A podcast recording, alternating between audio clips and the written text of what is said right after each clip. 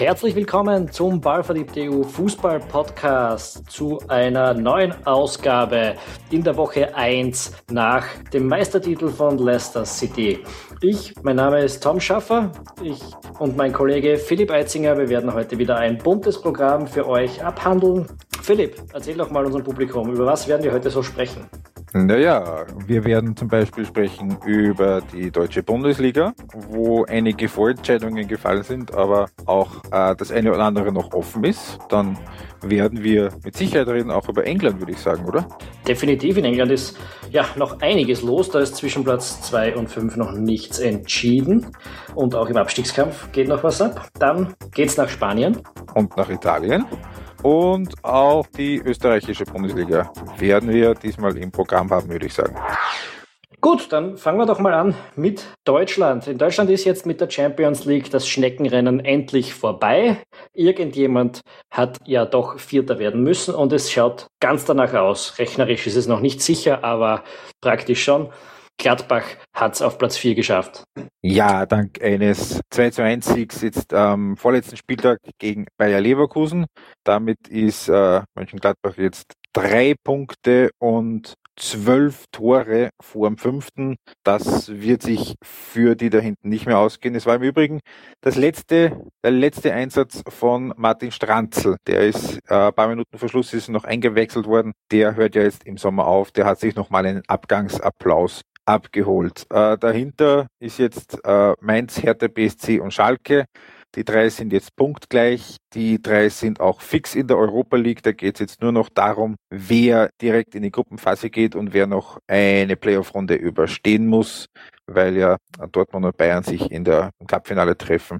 Schalke hat, ja, Schalke hat ja die Saison eigentlich relativ passend beendet. Die waren drauf und dran, noch eine Chance für die Champions League aufzumachen und haben in der 90. Minute gegen Augsburg eben diese verspielt.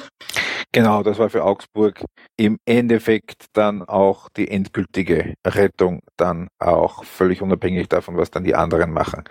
Ähm, ja, aber hinten, hinten im Abstiegskampf, da tobt's noch. Also es haben sich jetzt gerettet eben endgültig an diesem Spieltag Augsburg, äh, der HSV, Darmstadt mit einem 2 zu 1 bei Hertha BSC und auch Hoffenheim trotz eines 0 zu 1 in Hannover. Und es ist genau so gekommen jetzt, wie wir es vor, vor ein paar Wochen schon prognostiziert haben. Es geht zwischen Frankfurt, Bremen und Stuttgart. Einer wird drinbleiben, einer geht in die Relegation, einer geht fix runter. Wobei es für Stuttgart schon ziemlich düster ausschaut. Die müssen hoffen, dass Werder das Spiel, das direkte Duell gegen die Eintracht verliert denn alle anderen Varianten bedeuten, dass Stuttgart fix im Keller ist. Ganz genau. Und vor allem macht äh, die äh, spielerische Entwicklung von Stuttgart große Sorgen. Also die haben jetzt am Montag, vorige Woche in diesem äh, Montagsspiel in Bremen 2 zu 6 verloren. Äh, wohlgemerkt Bremen ein direkter Gegner da hinten. Und daraufhin hat der Jürgen Kramny, der Trainer, äh, alles gemacht, was Panikmodus man, also, einfach. Pan hat völlig den Panikmodus eingeschaltet hat äh, den Torhüter gewechselt, hat den Stürmer rausgeworfen, hat sechs, äh, sechs neue Spieler gebracht, hat das System umgestellt. Das hat auch ein paar Minuten gut funktioniert. Alles äh, ohne Hanig und Klein Alles übrigens. ohne Hanig und Klein, die nicht mal im, nicht mal im Kader waren. Hanig äh, übrigens äh, meldet der Kicker, der soll für einen Wechsel zum HSV stehen. Das wäre für ihn ja durchaus nicht unpassend, weil er ist ja in Hamburg aufgewachsen, ist ja ein Hamburger Jung. Ähm, und auch beim Flo Klein stehen die Zeichen, die Zeichen auf, Absieg, auf Abschied. Abschied. Auf Abschied, äh, ganz unabhängig davon, ob das jetzt noch was wird mit dem Klassenerhalt oder nicht. Aber die haben eben jetzt gegen Mainz, da sind sie 1 zu 0 in Führung gegangen sogar, aber dann äh, nach dem Ausgleich, nachdem Mainz den Ausgleich gemacht hat, übrigens mit einem bärenstarken Karim Onisivo da auf der Außenbahn, auf der linken. Der hat einen Assist gefeiert und dann auch noch ein Tor gemacht. Äh, Mainz hat 3 zu 1 gewonnen am, am, am Schluss, hätte aber locker 6, 7, 1 auch ausgehen können. Bremen ist völlig tot. Äh, das ist eine Mannschaft, da, da ist kein... Stuttgart kein, kein ah, Stuttgart natürlich, Entschuldigung. Ist kein erkennbares Leben mehr da. Es hat dann nach diesem 1 zu 3, was am Ende gegen Mainz auch noch einen Platzsturm gegeben im Stuttgarter Stadion, wobei das jetzt kein Platzsturm war, wo die Leute mit, äh, äh, mit Knüppeln auf die Spieler losgehen, sondern eher so eins, wo dann äh, 300 Leute auf dem Platz herumstehen und, Selfies schießen. Hat ähm, auch auf Instagram ein paar eher mäßig intelligente Bilder gegeben. Also äh, Stuttgart gegen jeden anderen Gegner, wenn die jetzt am letzten Spieltag gespielt hätten, hätte Eddie gesagt, die sind weg, die haben keine Chance mehr, aber es geht gegen Wolfsburg. Und für die geht es um genau nichts. Und das für nach einer genau wirklich genau. schlimmen Frühjahrssaison. Ganz schlimm, die sind Vorletzter. Gerade Hannover ist noch hinter denen. Äh, für die geht es um Nüsse. Man muss jetzt äh, mal dazu sagen, dass Wolfsburg nur mehr sieben Punkte vor Werder Bremen ist. Also muss man sich auch erstmal ausmalen. Mhm. Stimmt, aber 2 zu 0 gegen Real Madrid gewinnen. Ähm, das ist jetzt also so diese eine Strohhalm, den Stuttgart noch hat. Aber realistischerweise geht es jetzt im direkten Duell zwischen Bremen und Frankfurt um den äh, sicheren Klassenerhalt und um die Relegation gegen Nürnberg. Ähm, man kann sich da jetzt die Zahlen heraussuchen, ähm, wie, wie, wie man es haben möchte. Auf der einen Seite hat Frankfurt die letzten drei Spiele allesamt gewonnen. Jetzt ein ziemlich glückliches 1 zu 0 gegen äh, Dortmund, wo auch ähm, zum Teil der Schiedsrichter ein bisschen mitgeholfen hat. Bremen hat sieben Punkte aus den letzten vier Spielen geholt nach diesem 6 zu 2 gegen Stuttgart jetzt am Wochenende ein 0 zu 0 in Köln, ähm, wo ihnen auch ein reguläres Tor nicht anerkannt worden ist. Bremen, was für Bremen spricht, sie spielen daheim. Sie haben in den äh, acht Heimspielen im Kalenderjahr 2016 nur ein einziges verloren. Frankfurt hat von den sieben Auswärtsspielen im Kalenderjahr 2016 nur ein einziges gewonnen.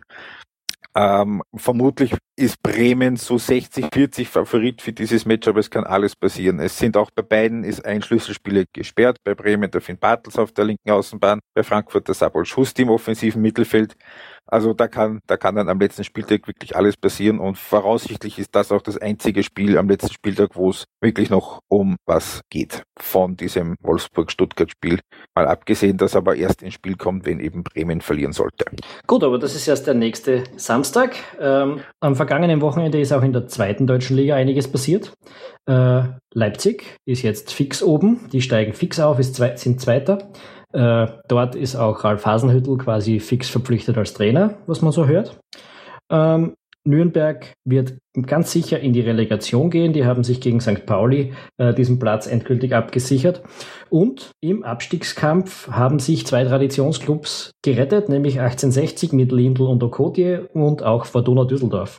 Wird wahrscheinlich nicht absteigen, wenn es nicht ganz, ganz blöd läuft in der letzten Runde. Äh, bei 1860 hat sich übrigens der Trainerwechsel zu Daniel Birovka ausgezahlt. Der hat jetzt drei Spiele, drei Siege. Das war entscheidend. Aber ich möchte noch mal kurz in die, in die, in die Bundesliga raufgehen, weil ähm, so sehr jetzt natürlich das große Namen sind mit Bremen und mit Stuttgart und mit Frankfurt, ähm, das war, das hat sich zumindest bei Bremen und bei Stuttgart in den letzten Jahren schon abgezeichnet, dass die da Troubles kriegen werden. Aber Darmstadt hat jetzt eben den Klassenerhalt gesichert, schon vor dem letzten Spieltag. Das ist vermutlich die Sensation der Saison. Äh, vor allem auch deshalb wegen der Art und Weise, wie Darmstadt auftritt, wie Darmstadt spielt. Ähm, die haben so das Langholzspiel auf die, auf die Spitze getrieben. Die haben jetzt am Wochenende sogar gegen Hertha BSC nur 22 Prozent Ballbesitz gehabt. Und Hertha BSC ist ja selbst eine Mannschaft, wenn ich den Ball nicht haben will. Ligaweit haben sie 41 Prozent Ballbesitz, damit sind sie letzter. Der vorletzte in dieser Wertung hat 46 Prozent. Also da sieht man schon, äh, wie die ihr Spiel anlegen.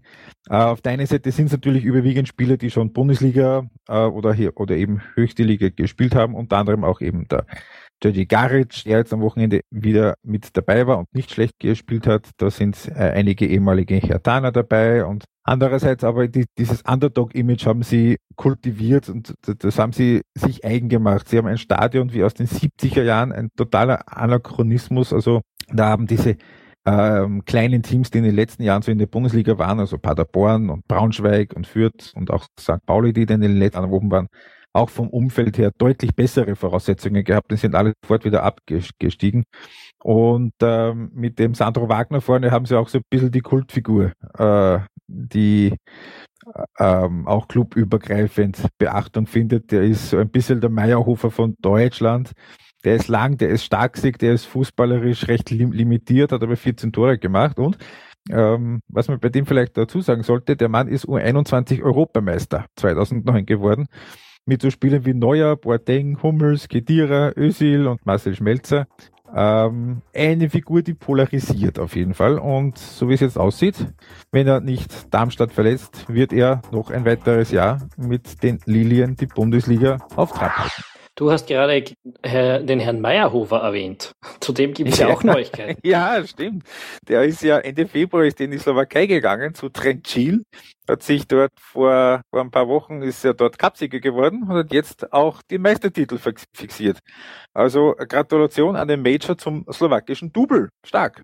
Gut, äh, von der Slowakei lassen wir uns mal ein bisschen äh, auf die Insel driften, dort in England. Da wissen wir ja seit letzter Woche den Meistertitel. Da hat es am Montag äh, Leicester endgültig geschafft, indem es Tottenham eben versemmelt hat. Und am Wochenende Arsenal gegen Man City 2 zu 2. Die Gunners bleiben vor City. Die Gunners werden höchstwahrscheinlich Champions League spielen und City ist derzeit nur auf Platz 5 nach Verlustpunkten. Nach Verlustpunkten, genau. Da ist ja unter der Woche gibt es auch ein paar Nachtragsspiele.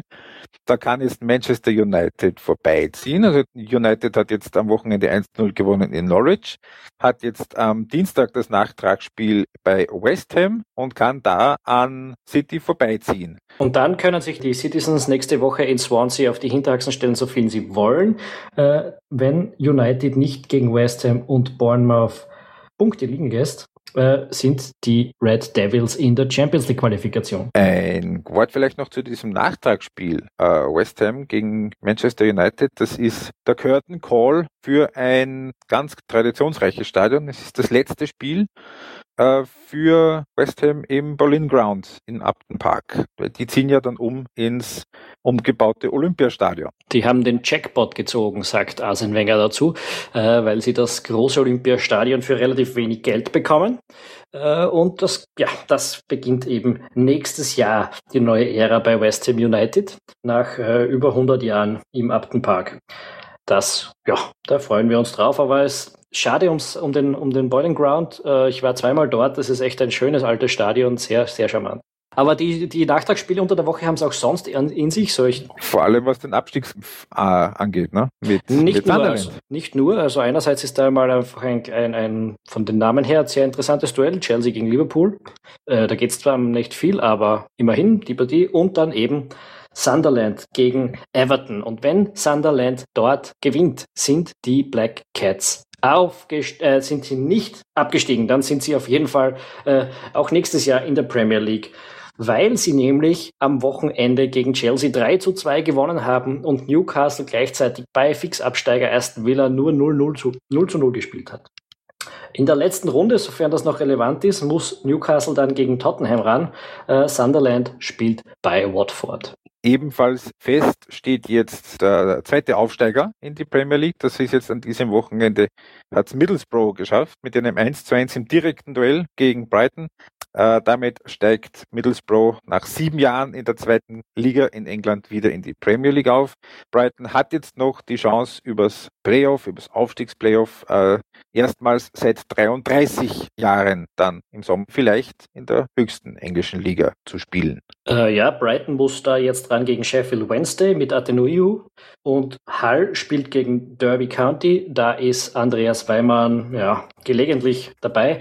Und was wir vorher nicht gesagt haben, der andere Aufsteiger ist Burnley. Wir haben ja letzte Woche äh, keine reguläre Sendung gehabt, also werden das vielleicht manche auch noch nicht wissen. Burnley und Middlesbrough also fix nächstes Jahr in der Champ äh, Premier League. Damit wechseln wir von der Insel auf den Kontinent und gehen nach Spanien, wo sich jetzt einigermaßen sensationell am vorletzten Spieltag einer der drei großen, jetzt nämlich auch rechnerisch, aus dem Titelkampf verabschiedet hat. Ja, ja, Atletico Madrid, äh, wir haben es schon mal erklärt, die sind zwar nur drei Punkte hinten, aber aufgrund der Eigenart, dass in Spanien ja das direkte Duell äh, die Reihung bestimmt im Zweifelsfall, können die in der letzten Runde nicht mehr an Barcelona vorbeiziehen äh, und Atletico Madrid ist damit aus dem Rennen. Barcelona unterdessen hat sich im Derby mit einem 5 zu 0 weiter hartnäckig Krisengerüchten entzogen. Äh, und ja, Real Madrid hat gegen Valencia so einigermaßen souverän ein 3 zu 2 über die Runden gebracht. Wobei, wenn wir uns, wir haben vorher in der, in der Pre-Production gesprochen, es ist eigentlich schon spannend, wie komplett wurscht die spanische Liga abseits dieser drei äh, Mannschaften so ziemlich jedem ist, oder? Obwohl es, ja, es ist richtig, aber und ist witzig, obwohl ja die Liga doch in der Breite vermutlich die stärkste ist im Moment, aber hm, auch von den, von den, von den Spielern her. Natürlich bei Barca, Real und bei Atleti, da kennt man alle. Dann gibt's noch so die zweite Reihe, da kennt man noch ein paar, also so mit Villarreal und Bilbao und Sevilla. Und dann bricht's völlig ab. Also auch ich habe mir jetzt in den letzten Tagen mal so die Kader von den anderen Teams angesehen. Also vereinzelt kenne ich mal einen Spieler oder zwei, aber das ist schon spannend, dass da eigentlich relativ wenig auch breites Interesse dann auch da ist. In Spanien ist ja so, in der letzten Runde geht es zwischen Rayo Vallecano, Sporting Gijon und Getafe noch um den rettenden letzten Nicht-Abstiegsplatz. Äh, Einer von den drei wird es noch schaffen. Und man könnte ja jetzt vermuten, dass das in Österreich und wahrscheinlich auch in Deutschland kaum jemanden jucken wird, welcher dieser Mannschaften es da erwischt. Also kein Vergleich zu dem Drama, das es in Deutschland gibt, zu dem Drama, das es in England gibt oder in England natürlich auch verstärkt, äh, dadurch, dass, dass eben ein namhafter Verein da unten dabei ist mit Newcastle. Auch in Deutschland. Ja, ein namhafter Newcastle, Sunderland, Aston Villa. Also auch, auch in Deutschland ist es sicherlich verstärkt dadurch, dass da bekannte Vereine hinten sind. Also wenn es da jetzt äh, ginge zwischen Ingolstadt und, und, und Darmstadt wäre es wahrscheinlich mit dem Interesse dann doch wieder eher, eher weniger in Deutschland. Das hängt sicherlich auch mit den, mit den beteiligten Mannschaften zusammen. Ja, aber dazu muss man ja sagen, dass es auch in Spanien, da können ja noch drei, vier andere auch absteigen und es ist trotzdem noch immer jedem egal. Also Levante ist dort letzter, das interessiert niemanden, die haben wir jetzt nicht erwähnt gehabt. Äh, Real Betis, Eibar, Las Palmas, ich, äh, das sind Mannschaften, wen interessiert das in Österreich? Äh, aber ja, es gibt sicher auch Fans dass, äh, der, der Primera Division, da wollen wir jetzt nicht zu viel drauf herumreiten. Es ist uns nur aufgefallen beim Reden über diese Liga, dass da nicht viel dabei, Brisanz für uns dabei wäre die sogar ohne Pay-TV einigermaßen breit äh, auch in Österreich zu sehen. Richtig, ja, über die Kollegen von Low 1. Genau. Ähm, nächstes Mal, wenn wir das erwähnen sollen, wollen wir Geld dafür, damit das mal klar ist. Ja. Ja, nicht so leicht zu sehen ist Italien, oder? Da gibt es ja, auch noch einiges. Ähm, auf, äh, auf Sport 1 Plus HD äh, gibt es die Serie A zu sehen. Ähm, einigermaßen flächendeckend sogar. Also relativ, also das sind, äh, glaube ich, zwei oder drei Spiele am Wochenende. Äh, immer zu sehen. Äh, Italien ist ja, haben wir vor ein paar Wochen schon besprochen, Juventus längst Meister. Und schade aus österreichischer Sicht, dass Frosinone hat jetzt am Wochenende den Abstieg quasi fixiert nach einem Jahr Serie A mit Robert Gucher und mit Oliver Kragel. Der ist zwar kein Österreicher, aber den kennt man bei uns. Den langjährigen Rieder aber ja. dafür um den um Platz zwei und den fixen Champions League Platz. Da ist, das, das, das ist noch offen. Ja, im Abstiegskampf geht es noch zwischen Palermo und Capi um den letzten rettenden Platz in der letzten Runde. Äh, und eben ganz vorne, da gibt es auch noch ein paar brisante Dinge. Zweiter ist äh, Napoli. Die spielen jetzt gerade, während wir hier aufnehmen, aber sie führen bei Torino. Äh, kann man davon ausgehen, dass die das gewinnen werden und damit zwei, als Zweiter in die letzte Runde gehen. Zwei Punkte vor AS Roma. Äh, da geht es ja um den Fixplatz in der Champions League. Und in der letzten Runde muss die Roma, also der dritte, noch zum AC Milan während Napoli äh, gegen Fixabsteiger Frosinone ran darf. Also da scheint es so zu sein, dass Napoli nächstes Jahr Champions League spielt und AS Roma in die Qualifikation muss. Und dann gibt es da noch ein kleines Detail am Rande für einen großen. Entschuldigung, Entschuldigung, Entschuldigung, dass ich kurz reinfahre. Äh, die Roma hat den direkten Duell, äh, hat, äh, hat das direkte Duell gegen Napoli auf seiner Seite. Das heißt, es würde der Roma reichen, wenn sie selbst gewinnen und Napoli unentschieden spielt. Ja, aber auch das angesichts der Ausgangslage nicht hundertprozentig wahrscheinlich. Und dann wollte ich noch darüber reden, dass es einen anderen großen Club möglicherweise erwischt ohne Europapokal nächstes Jahr, äh, nämlich der AC Milan. Der ist ja derzeit nur Siebter, einen Punkt hinter Sassuolo. Genau, Sassuolo ist auch ähm, eine von diesen ähm, Provinzmannschaften, über die sich die äh, über, über die sich die Verhandler bei den äh, Übertragungsrechten der italienischen Liga äh, öffentlich, also so halb öffentlich in der letzten Zeit mal aufgeregt haben. Also so die Capis und Frosinones und jetzt kommt Crotone rauf. Ähm, und Sassuolo, die haben sich jetzt ein paar Jahre schon etabliert, äh, sind jetzt eben Sechster. Das ist eine Mannschaft, äh, mit für die Serie A, muss man schon sagen, verhältnismäßig vielen Italienern. Äh, allerdings auch typisch italienisch, die sind noch alle nicht mehr ganz, ganz jung. Also der Tormann ist 29, in Verteidigung, die sind 34 und 28. Da sind noch ein paar weitere, die, die, die den 30er schon hinter sich haben. Das ist jetzt keine Mannschaft, die großes Entwicklungspotenzial in Zukunft noch in sich haben wird. Aber sie machen das ob ihren Möglichkeiten. Ist auch, das ist nicht ganz typisch für Italien seit vielen, vielen Jahren mit dem, mit demselben Trainer, mit Giuseppe Di Francesco. Die Älteren könnten ihn kennen, der war in den 90er Jahren, war der bei der Roma Stammspieler ist, glaube ich, auch sogar in der Meistermannschaft gewesen von 2001. Ähm, und auch sehr bekannt, die sind jetzt einen Punkt vor Milan und spielen am letzten Spieltag gegen Inter. Ja, man könnte annehmen, dass sich Inter da jetzt nicht mehr ganz so wahnsinnig ins Zeug hauen wird. Für die geht es nämlich überhaupt nichts. Die sind fixer Vierter. Äh, und da kann man dem Stadtrivalen ja durchaus ein kleines Schnippchen schlagen. Wobei, wir haben es schon mal erwähnt in einem früheren Podcast, der AC Milan hat immerhin noch das Cup-Finale. Das heißt, wenn sie das gewinnen, dann ist nicht zu Sassuolo in der Europa League, sondern eben Milan. Aber da geht es eben gegen Juventus. Das macht man nicht im Vorbeigehen, um, auch wenn der Cup in Italien nicht so den ganz großen Stellenwert hat. Das muss man schon auch dazu sagen. Aber für Milan ist es vermutlicherweise die letzte Chance auf äh, auf den internationalen Startplatz. Wenn sie ihn verpassen, wären sie das zweite Jahr hintereinander nicht international dabei. Wahnsinn. Ja, unvorstellbar, wenn man in den 90er Jahren aufgewachsen ist. Äh, das ist so eine Eigentlich Phase. auch noch in den Nullerjahren. Ja, richtig. Ein Europa ohne den AC Milan bleibt denkbar. Ein Europa ohne Red Bull Salzburg ist nicht denkbar. Eine traumhafte Überleitung von mir. Ah, ich bin begeistert. Äh, ja, die Salzburger sind eben Fixmeister seit diesem Wochenende. 1 zu 1 Gegensturm hat gereicht, um jetzt auch die letzte rechnerische Minimal-Mini-Chance äh, von Rapid zunichte zu machen. Rapid selbst ist fixer Zweiter, das steht jetzt auch fest. Wie überhaupt eigentlich in Österreich die maßgeblichen Entscheidungen alle realistischerweise ge gefallen sind. Auch die Austria hat jetzt zwei Runden vor Schluss sechs Punkte Vorsprung auf Platz vier. Da wird auch nicht mehr viel schiefgehen geht nur noch in Wahrheit darum, wer wird Vierter, wer wird Fünfter. Das äh, könnte im Falle einer Niederlage von Admira im Cupfinale gegen Salzburg eben dann noch für die Europa League reichen. Das ist ja keine so ganz unrealistische Aussicht. Und der Abstiegskampf. Also wenn wir noch irgendwo äh, Spannung erzeugen wollen. Also Krödig hat zwar jetzt gegen Ried verloren, ist aber immer noch nicht rechnerisch abgestiegen äh, haben jetzt sechs Punkte Rückstand auf Mattersburg, aber das bessere Torverhältnis. Letzten Spieltag gibt es das direkte Duell zwischen diesen beiden. Ähm, das wird äh, Mattersburg daheim haben. Jetzt unter der Woche spielt noch Grödig daheim gegen Salzburg und Mattersburg bei Sturm. Also wenn Grödig gegen die Partytiger aus Salzburg das gewinnen sollte und Mattersburg äh, bei Sturm den kürzeren zieht, könnte es da wirklich am letzten Spieltag noch um alles gehen. Äh, was jetzt vor allem gegen Mattersburg spricht in Wahrheit. Äh, die haben jetzt einen Punkt aus den letzten sieben Spielen geholt bei 1 zu 19 Toren. Sie sind seit 574 Minuten ohne einen eigenen Treffer. Nach Punkten sind sie der schlechteste Aufsteiger seit sieben Jahren.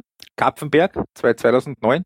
Wenn sie Neunter bleiben oder gar absteigen, sind sie der schlechteste Aufsteiger nach Platzierung seit 15 Jahren. Also ähm, ich habe Anfang der Saison in meiner Saisonprognose geschrieben, Mattersburg wird nicht ganz die Qualität haben von den Aufsteigern in den letzten Jahren. Also die werden nicht um den Europacup mitspielen, wenn es blöd läuft, hinten reinrutscht. Ja, aber die Brisanz in der österreichischen Liga ist kaum zu ertragen. Mattersburg oder Grödig, wer wird absteigen? Großes Drama. Großes Drama.